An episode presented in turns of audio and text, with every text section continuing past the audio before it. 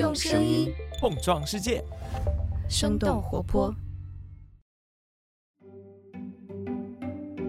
大家好，我是科技早知道的节目监制刘灿。在节目正式开始之前，也想跟大家宣布一则生动活泼最新的动态。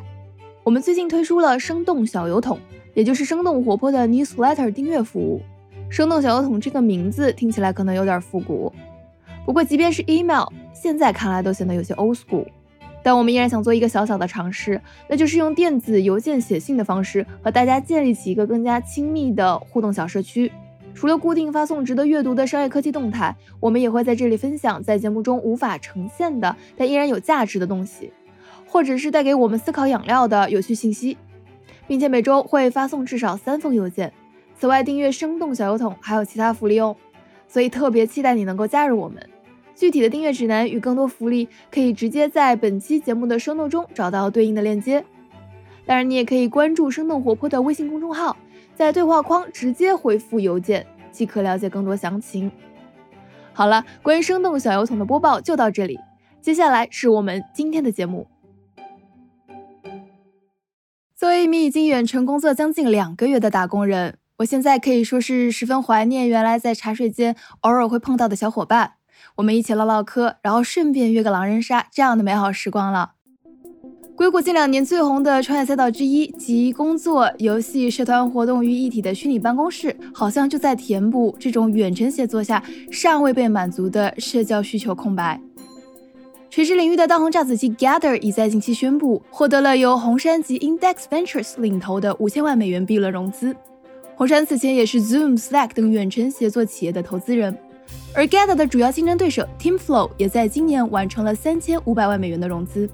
在未来工作形式数字化、线上化的趋势下，打工人的社交需求究竟该如何满足呢？本期节目，我们邀请到了由腾讯联合创始人曾李青所创立的天使投资机构德讯投资的北美负责人 Kian Lee，一起探讨虚拟办公室为何诞生，这个领域发生了什么变化，投资人又如何理解这一新业态背后的技术发展和商业模式？创业者还有哪些方向可以探索？好的，接下来就请收听本期的节目吧。啊，我们先请 Kian 跟大家打个招呼吧。大家好，我是德讯投资的 Kian。Kian，你自己其实，在那个 SaaS 领域，包括虚拟办公室这块，其实已经关注很久了嘛？能不能给大家聊一聊，你为什么会关注这个赛道？然后，包括你在这个赛道观察到的一些有趣的事情啊？首先，德讯投资，呃，我们一直是在北美投资消费互联网跟企业服务相关的一些项目的。在一九年之前，我还未加入德讯投资的时候，我自己做的基金，我就是在早期关注 SaaS 的方面的一些的投资。然后那个时候经历过几个阶段吧，就会关注到软件这一块。其实跟我当年早些时候自己来到美国就是读书、求学、创业的时候，会用到很多的一些的 SaaS 的工具。那个时候就感觉，呃，在国内工作的话，大家都比较多的是一些人力啊，或者一些线下的一些的软件。但是来到美国就会发现，在工作的时候，因为这边的人力是比较稀缺的，所以我们会大量的用到一些办公的软件，就不只是微软的那一套软件，还有包括就是如何给员工发薪水。的一些就是 HR 人力资源自动化的一些的软件，和如何做法务方面的一些自动化的软件，其实美国在这方面是比较成熟的。然后当我就是在硅谷这边开始我的投资的旅程的时候呢，也看了很多的软件的一些赛道。一零年之后，整个就是软件的赛道其实是非常火热的。那由于可能一零年之后的网络的一些基础设施的一些提高，所以把原来本地的一些计算全部转到云计算上面，然后使得软件服务的这个部署和扩张，包括用户去使用它的便捷性和可访问性都提高了比较多。所以这个赛道的火热，导致我在一五年开始的时候就看了很多这个 SaaS 的一个解决方案。那关注到就是 Virtual Office 这一块呢，是在我们在 SaaS 行业就是这个领域去投资探索的一个延伸。啊，我们有观察到，就是疫情之后，由于线下办公的这个形式发生了一些的变化，远程的办公需求增加，啊，我们就发现，比如说分散的劳动力和更少的这个商务旅行，那如何让原来的这个生产力不受到制约，然后通过更数字化的形式，把一些原来线下的一些的工作方式还有任务转到线上。这些都需要用 SaaS 类的一些的软件，还有一些工具去完成、去实现的。所以我们也看到，二零年三月之后，远程办公的一些软件，包括虚拟 Office 的这个概念，就被更多的提上了资本的桌面上。然后有更多的一些创业者，就是在这里面去找寻一些机会。那更多的他们是以一些产品的导向。那因为基础设施的一些便捷性，像我们有很多开源软件的一些的开发，还有一些带宽的这些的提升，五 G 的一些的。硬件条件的一些的升级，使得原来的一些远程办公，包括远程交流的一些 idea，就现在就可以更好的一些来实现。呃，所以我们其实是比较关注整个就是数字化进程在美国的一些工作生活方面的一些渗透。既然说到这里，其实你也提到了，就是包括开源软件，包括远程写作工具嘛。我想知道，就是这些跟虚拟办公室之间，它是一个什么样的关系？我们怎么去理解虚拟办公室？它到底究竟指的是什么？呃，因为疫情的反复啊，因为大家感受到了远程办公的一些便捷性，然后使不可能变成可能，所以我们现在是从线下的一些公司的会议室到 Zoom 的一些转变。那整体来说，它是一个在数字化的上面花的这个时间的一个增加。这个是我觉得是一个底层的一个逻辑。那因为这件事情，所以我们必须是用到一些工具，用到一些产品来完成这样的一些日常工作的一些形式的一些的变更。那所以虚拟办公在前端来说，它是一个产品；在后端来说，它是有基础层面的一些支持。首先，你是需要非常稳定的这个带宽。然后上传下载的速度要合格，然后你需要云计算的一些功能，因为所有的 data、所有的信息的一些交互都会在这方面。然后在这个层面上的话，你有可能看你的工种来决定，比如说你是大厂的这个 Facebook 啊，或者就是微软的这些员工，你有的时候要要访问你公司的一些数据库，同时你就要有远程的一些访问许可的一些安全软件给予支持，并且你如果是医疗层面的话，你就需要一些就是。合规性的一些的软件给予支持，在我看来，所谓的虚拟办公室啊，还有未来的办公一些的形式呢，它更多是产品导向的，然后把原来的一些从最底层的一些，就跟搭积木一样的一个个 feature，把它们都用起来，就作为一个整合形式，然后提供给需要远程办公的一些的人更便捷的应用。其实你这样说让我想到，最近大家也有聊到，目前在虚拟办公室里面，大家常常会谈到的代表的一些玩家，比如说像 Gather，它其实就会在使用过程当中会结合一些其他的软件嘛。你对 Gather 是怎么看的呢？像 Gather 啊，Teamflow 啊。Branch 啊，这些比较代表性，最近在赛道里比较火热的一些的项目，他们都是用一个 gamify 的一个机制，就是游戏化的一个机制，把这个产品打包成一个游戏的一个产品去提供给用户去使用的。因为传统来说的话，我们用一款办公的软件其实是非常无聊的，或者是说循规蹈矩的，但是它就创造了一个非常游戏化的，有点像玩虚拟人生一样，或者玩以前的这个超级马里奥一样，就是每个人在虚拟的世界里面是有一个识别的，然后它去让你有一种没有脱离于大部队的一些感觉，就是你不是一个人在办公，啊，我们只是说把你的办公场景从线下的一个 office 搬到了线上，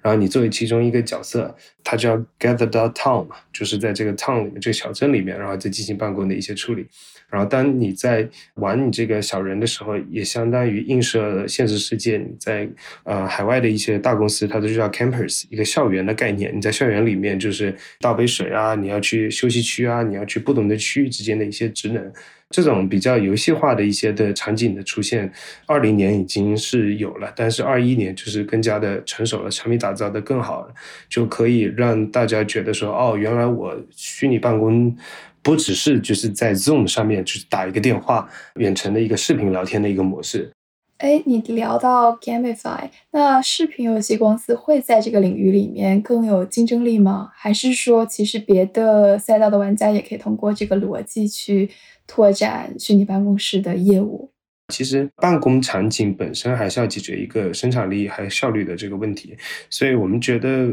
游戏公司的话，它可以在一些纯 to C 端的一些，就是用户在玩这个游戏的一些机制上面。可以设计的比较好，这个是他们的一个优势。增加用户的粘性，但是从生产力还有效率的解决问题上面，我们其实更相信专门做办公软件产品的公司，他们有这个基因的做出来的这个产品会更加在办公层面这一块带来更好的一些效果。举例来说吧，就美国是一，尤其是呃海外市场是一个非常软件细分的一个市场，不同的细分领域其实会对应不同的一些的产品。那办公场景下的这一块呢，它会做很多的我们说。integration 就做很多的接口融合，所以办公的产品一般来说，它的设计的一个机制就是说更加普适性，就是你原来用什么样的一些的软件，我并不会就是打乱你原来的一个节奏，我可以在新的一个软件的界面当中接入到很多原有的一些的软件，使它无缝的进行结合。还有另外一块是一整个就是公司文化的一个这一块，其实我觉得是纯游戏公司是很难切入的，因为公司文化里面有很多的一些工具栏的产生啊，公司文化的一个输出啊，你有的时候去每一个员工是都很乐意去用这款软件，但是真正付费的是公司，所以你在公司端的这个销售能力，其实游戏端那边就是可能跟他们的这个销售逻辑是不一样的。游戏公司是希望就是在呃每一个 to C 端的一个客户上面，就是收取更多的钱。但是类似于像 Gather Town 啊、Team Flow 这种的，它是一个新的概念，它可以自下而上的销售，但是他们同样也需要自上而下的一些呃大客户的一些的支持，使得他们能够呃完成更多的一些的接口，更大的一个生态的一个拓展。那所以我们可以理解为，比如如果有一些行业巨头进场，那像微软这种可能在软件或者是远程协作上布局比较深的巨头，它在虚拟办公室会进入的更顺利一些。而像 Facebook 或者我们现在讲 Meta，那这种可能做内容、做社交的，它进入这个领域可能就没有那么多的竞争力，可以这样理解吗？呃，我觉得是可以的，因为像我们举个例子吧，就是 Facebook 还有 Meta 其实想做就是办公软件也比较久了，就是疫情之前他们就出过一款硬件产品叫 Portal，就是想用硬件加软件绑定的形式去跟这个 Zoom 和最早我们说的 Polycom 视频会议硬件软件的那个公司去进行竞争，可惜都失败了，因为一是就是销售它其实是一个比较。需要重运营的一件事情。那 Facebook 的话，他们是纯互联网公司，可能没这方面的基因。然后另外一块，像就微软这样的公司，他们其实是有产品开发的经验的同时，他们有很大的一些用户的一些的基数。因为我们用的系统无非是苹果的 Mac 或者是 Windows，所以它其实是可以把它的软件预装在系统里面，让用户更好的打开。其实最简单的一个例子就是一开始 Zoom 非常火的时候，或者 Slack 非常火的时候，其实没有人。关注到就是微软出了什么，但直到微软出了 Team，就把很多的像 Slack 就是的股价都打下来了。所以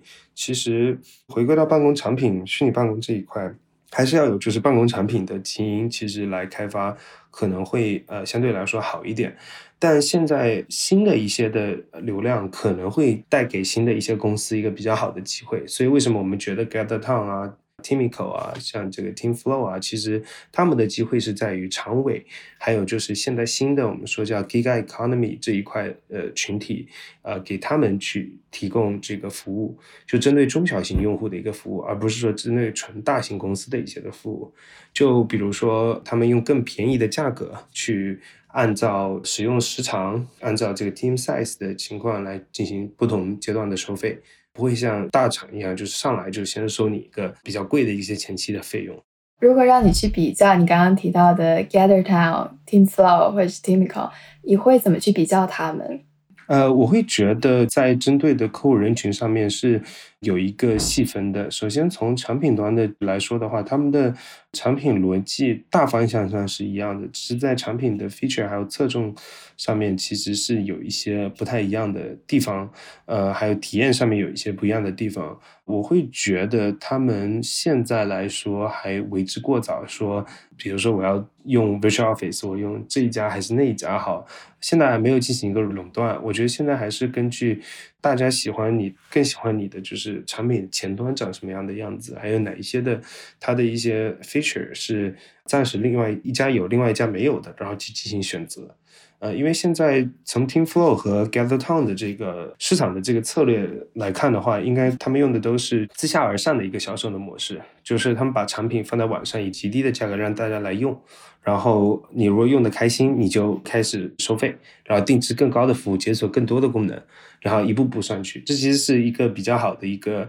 就是针对长尾客户的一个销售模式，因为其实你是可以不需要雇佣任何的这个销售人员的。就这个产品纯是从你的陌生客户进行使用，然后使用比较好的体验进行转换的。所以我觉得现在来看的话，还是针对于就是不同的公司的体量大小，还有他们可以算一笔账。比如说我三个人的 team 的话，我可能用 GetTown 比较适合，因为它甚至是可以两块钱一个小时去使用的。我只想三个人在网上开一个会，然后享受一下就比较不一样的服务。那如果我是说是十个人的团队，我可能会先用 TeamFlow 试试看。呃，因为它可以支持同时，比如说十个人在线呐，然后也有四十五分钟的 meeting 的时间啊，这比 Zoom 要来的比较稍微要好一点，然后又有一些游戏化的一些体验。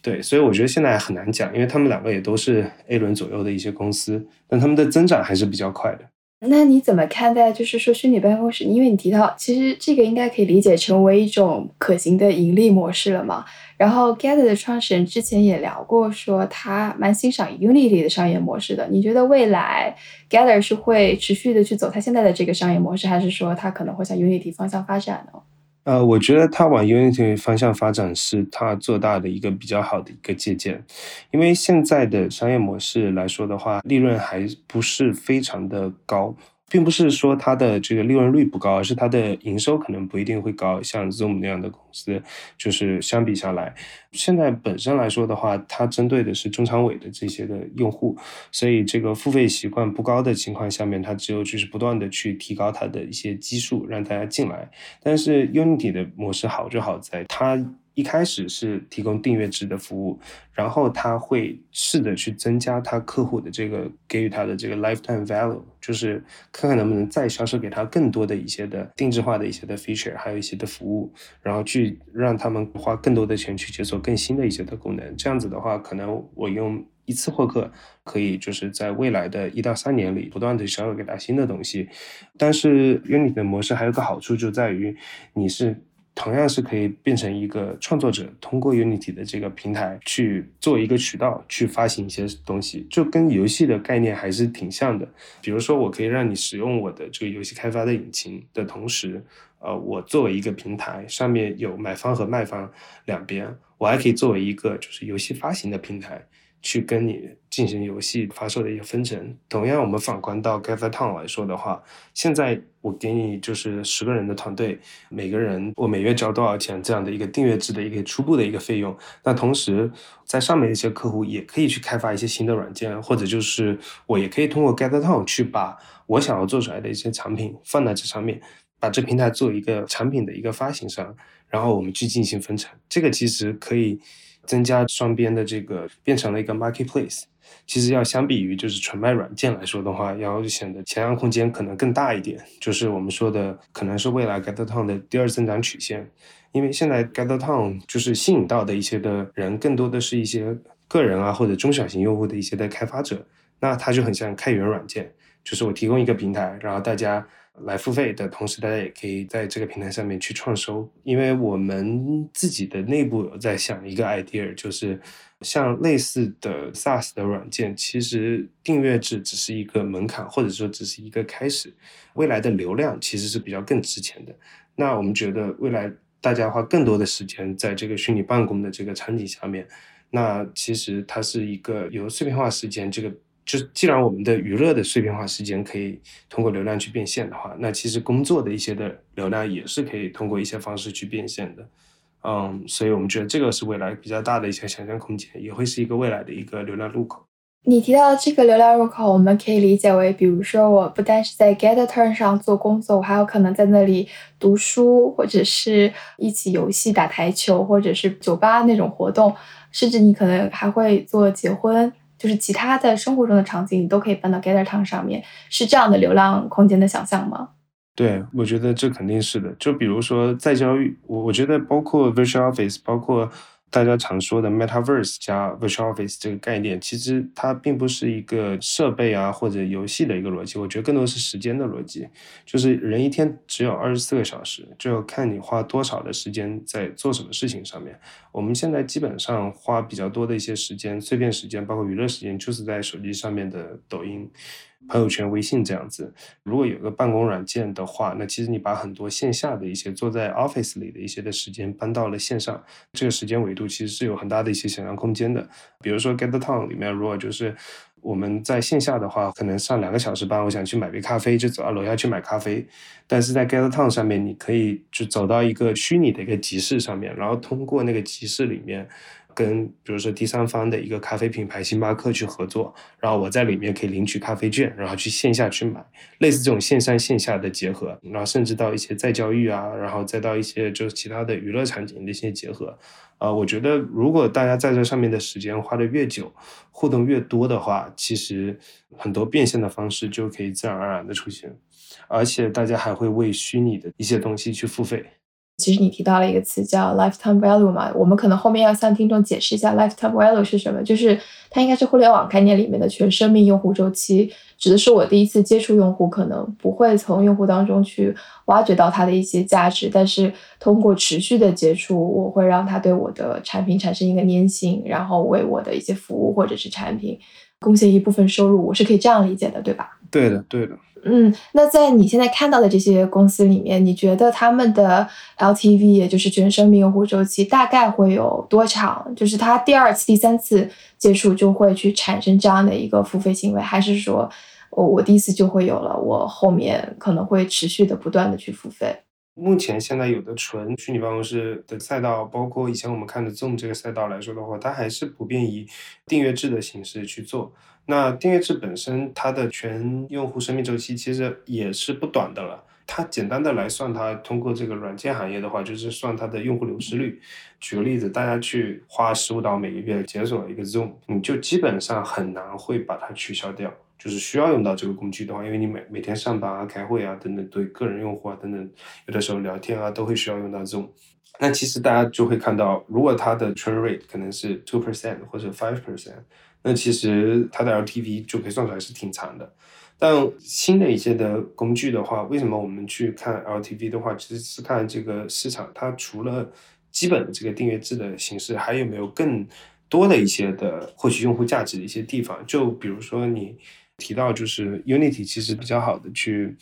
做了这么一个事情，就是我基于一个我的一个平台，我的一个生态啊，不仅用我的 SaaS 引擎，你是做订阅了，那同时你开发出来也可以在我的平台上进行销售，我们再来销销售分成，这个其实也是增加 LTV 的一种方式。然后你刚刚提到 turnover rate，其实应该是转化率对吧？就是我接触到这部分用户，跟我把它转化为我的实际付费用户，时间大概是百分之二到百分之五。它有两个，一个是转化率，就比如说 retention 是百分之九十七，就说明它的 churn rate 是百分之三。还有一个就是 conversion rate，就是说一开始现在我们都是用 freemium model 嘛，就是大家都是免费去用的。那比如说 Zoom 也是免费用，然后你可以打四十分钟电话，然后那真正有多少人转化成那个十五刀每个月的那个就是一个转化率。那然后一旦就是转化了变成我的付费用户，那我的 LTV 是多少？它是一层一层一层。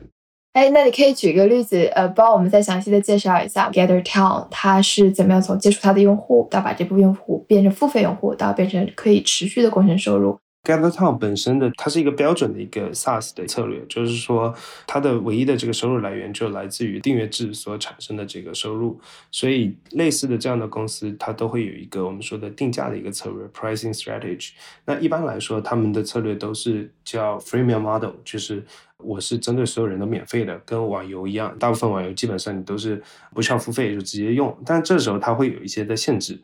这些初级版的一些功能都可以满足你的需要的话，你就正常每天的使用。但当你就是说，如果是需要一个呃更多的一些付费的话，它就会有一层一层不一样的这些付费的这个使用的这些习惯。那 GetTown 其实跟标准的 SaaS 还是有一些在层级方面不一样的地方。它的首先 Freemium Model 一开始免费的那一块其实是。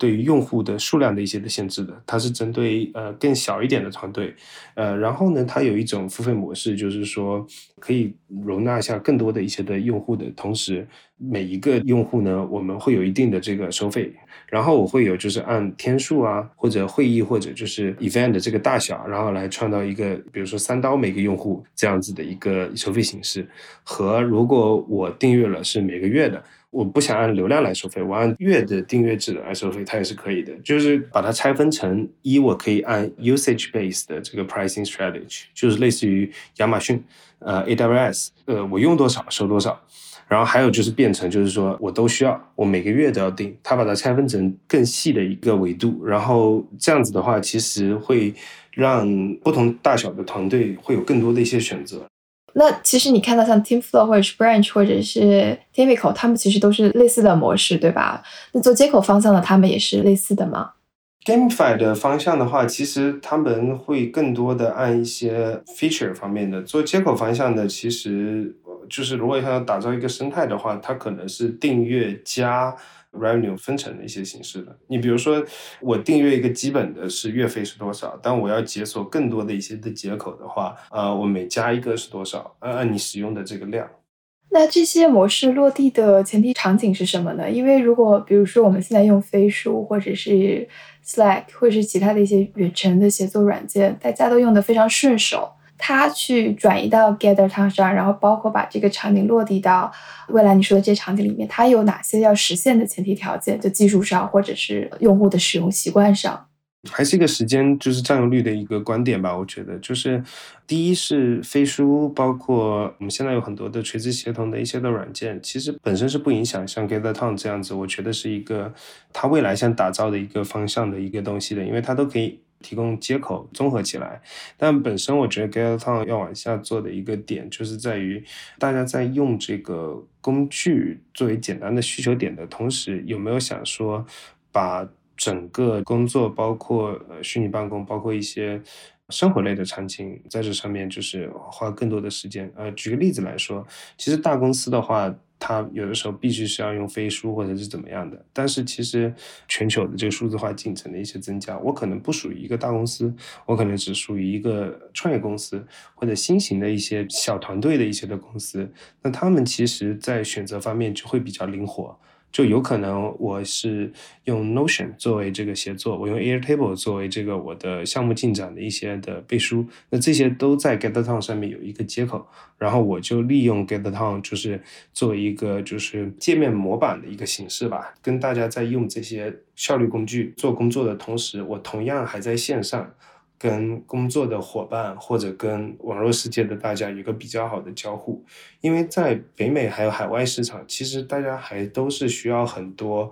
工作和生活进行一个比较好的结合的。想象一下，如果我们原来在线下的话，跟你工作完，我们线下员工聚餐，放到线上的话。不可能，它只有一个效率工具飞书，我一直在里面做效率办公啊，然后做生产力工具啊。那额外的时间，我如果也出不了家门，因为疫情的反复，或者因为我办公习惯的问题，那我就希望在这个时间点，我还能在线上做其他的事情，跟线上的一些同事啊有一定的交互。我觉得这些是未来的一个想象力，还有一些机会。但这里我说 get t o w n 其实并不是我们多笃信是这家公司做出来，而是说。就是举一个例子吧，就是如果是未来我们要在垂直的 virtual office 里面去找出一样能做的大的公司，它应该会长成什么样？就是这样的一个概念。你有还关注的其他的类型的公司吗？你觉得就是跟我们讲到的 Gather t o w n t i n Flow 这种，还有哪些我们是没有提到的？你觉得哎也有机会在这个领域里面就是跑出来自己的占有率的？现在来说的话，我们会觉得像 Get the Town 的话，它其实应该算是这里面做的挺不错的了。然后其次可能就是都比较偏向，就是当然有类似的，就几个游戏化的一些的平台，像 Branch、像 Gather、像好像叫 Timico，应该是都是比较这种就是游戏化的一样的公司，然后融资都差不多在 A 轮左右。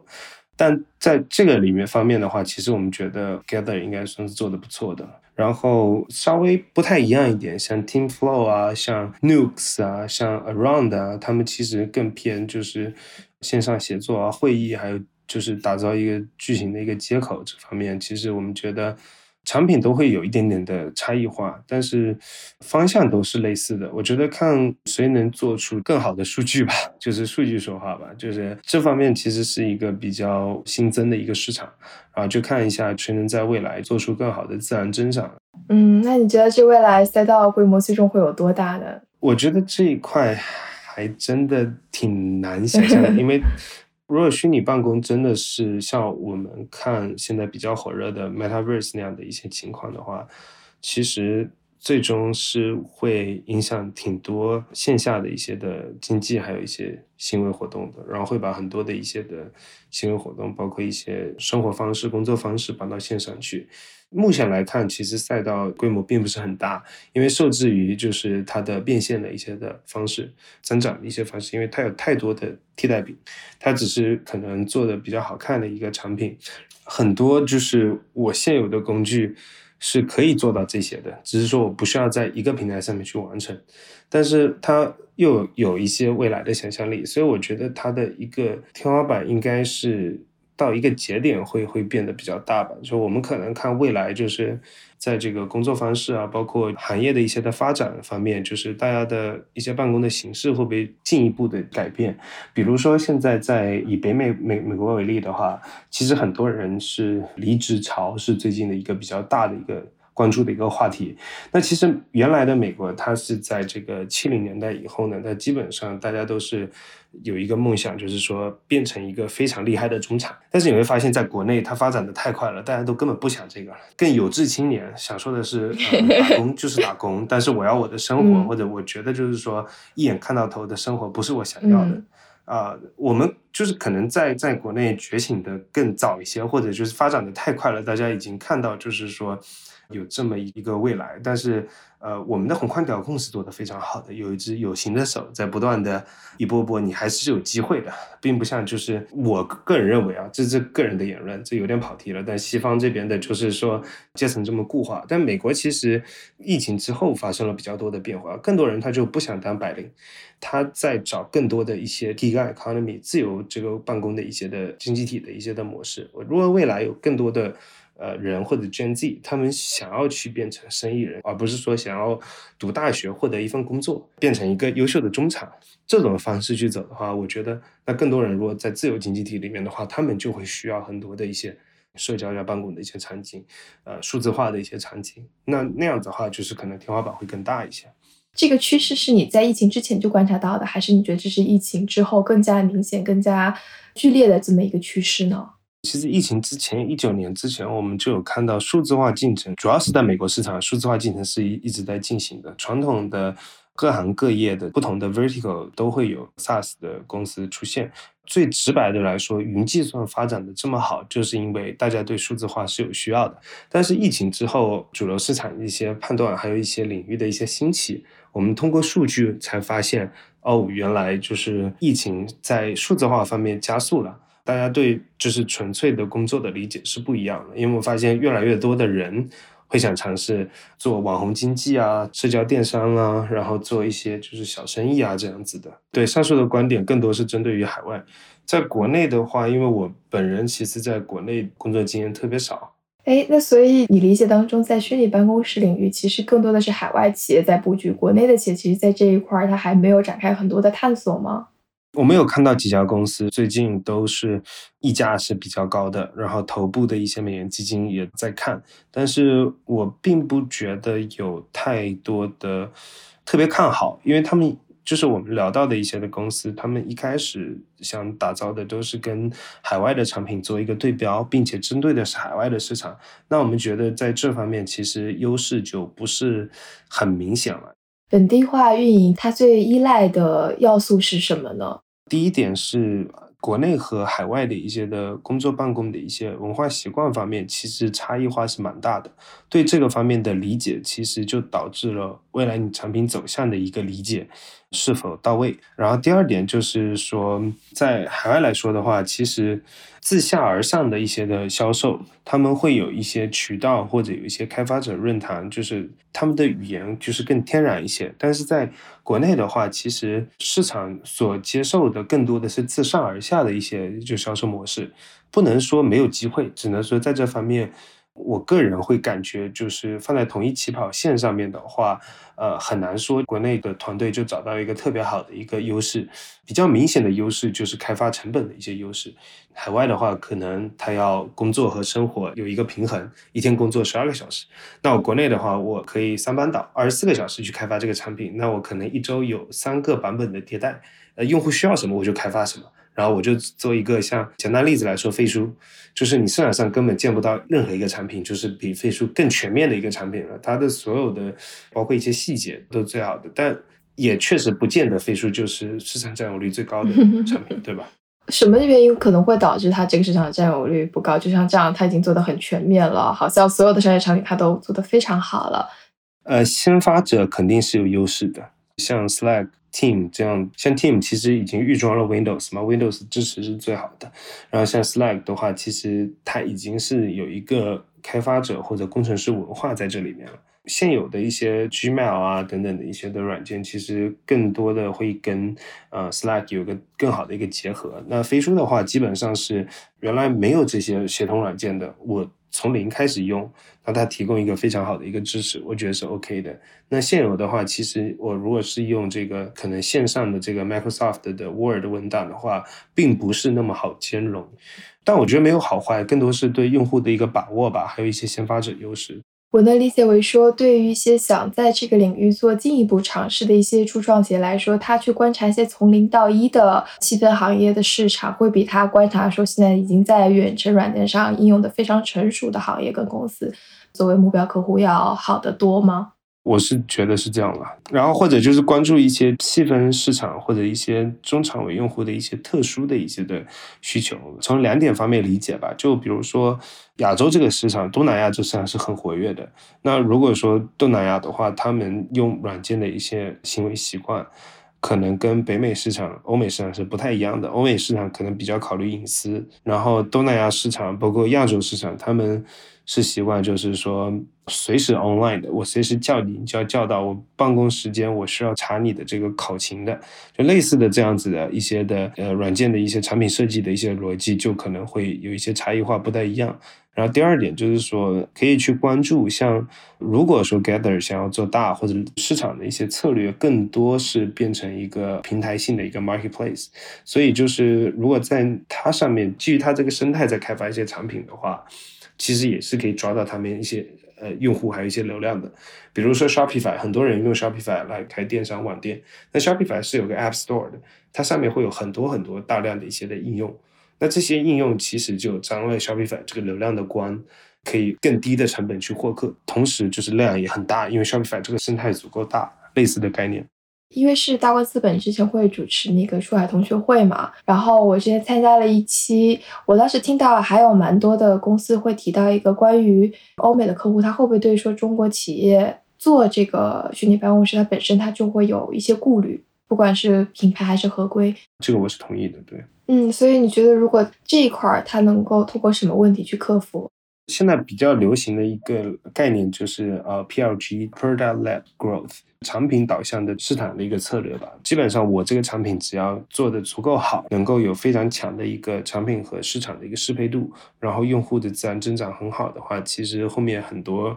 都还是比较迎刃而解的。因为我们现在聊的很多的还是一个商业场景下的需求的满足和没满足。我好奇的是，虚拟办公室从技术上来说。它到底有什么跟以往我们看到的不一样？然后它跟那个现在，比如我用 Oculus Quest 去办公，它那种沉浸感或者是虚拟体验感之间，它又有什么关联性？我的理解还是是基于时间的维度，并不是设备。就比如说 Minecraft，其实是一个非常像素级的，但用户在上面花的时间就非常的长，然后。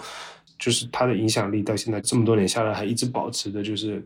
生命力，还有一些影响很大。就这个做一个例子，就是说，如果说大家会觉得一个虚拟办公的一个平台，它是愿意大家会花时间的，其实我觉得就现在底层技术基本上都比较 ready，没有特别大的差别。我觉得差别还是在产品导向方面。最后可能会想，就你自己会对能够参与到这个方向的这个创业者，包括关注这个赛道的人，你会有一些什么样想跟大家交流的内容呢？因为我觉得全球因为疫情啊，包括就是数字化进程不断的在往前走，我觉得这肯定会是一个增量市场。然后有一些存量市场的一些细分赛道，会因为工作的形式发生的变革，更多应用到虚拟办公的一些的软件。但可能目前来说的话，更加适合出海，而并不是针对国内的用户。第二方面就是。投资人同行来说的话，没有说到建议了，就是我自己来看的话，我可能会更关注到这个生态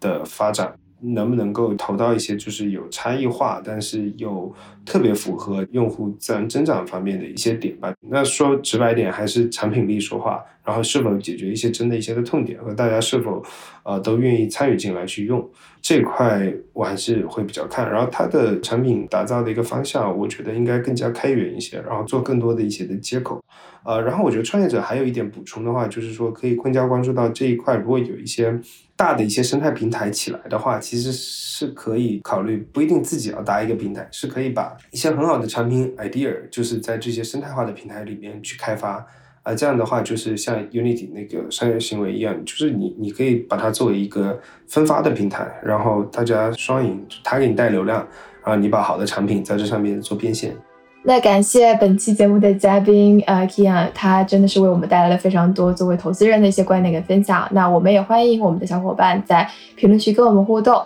那就谢谢 Kian 花这么多时间跟我们去讨论。希望下回如果你看到有更好的一些虚拟办公室，包括跟他相关的赛道，还能够回到节目来跟我们一起继续分享。好的，好的，谢谢邀请，谢谢大家，谢谢，拜拜。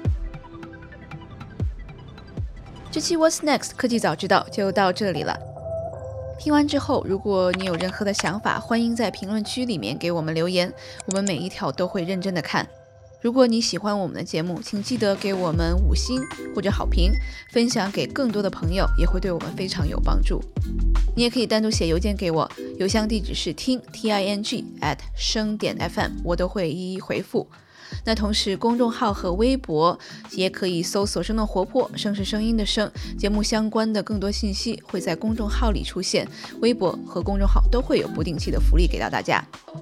如果你想要跟我们更加紧密的讨论和分享，或者想要认识和你一样有求知欲的新朋友，可以加入我们的微信群。进入听众群的方法是在公众号文章中扫码添加，或者是公众号后台回复“科技早知道”即可获取邀请码。期待你的加入，我们下期见。